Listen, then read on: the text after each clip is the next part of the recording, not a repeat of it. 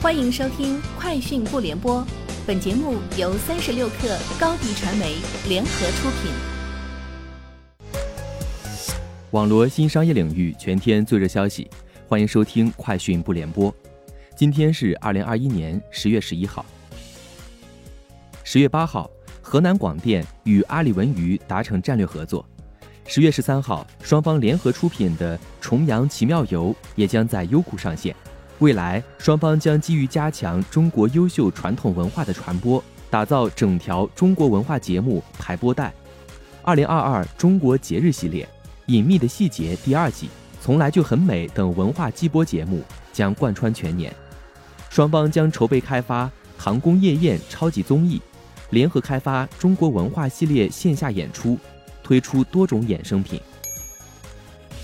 三十六氪获悉，Strategy。Analytics 最新发布的报告指出，二零二一年上半年全球智能手机显示面板市场收益为二百一十亿美元，Samsung Display 百分之四十八，京东方百分之十五，天马微电子百分之八等智能手机显示面板市场的收益增长两位数，前三位的供应商占全球智能手机显示面板市场的营收总份额的近百分之七十一。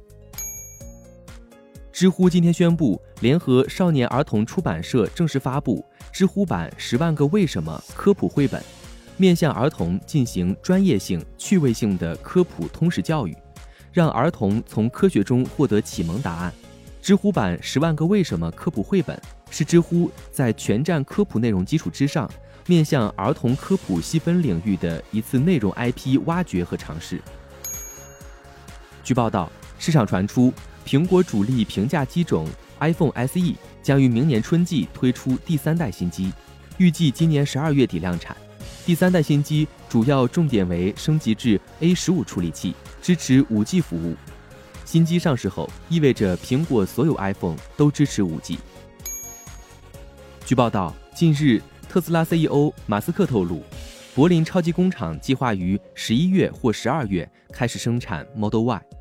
这意味着特斯拉需在未来几周内获得德国方面的生产许可。该工厂自2019年11月确定以来，尚未获准进行生产。日产汽车公司近日在其位于日本的立木工厂引进日产智能工厂计划。据介绍，立木工厂计划在本财年生产全新纯电动跨界 SUV 车型日产 Aria。同时，日产汽车还宣布。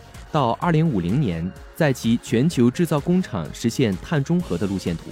到二零五零年，公司通过引进创新生产技术，减少能源使用，让工厂设备实现全面的电气化。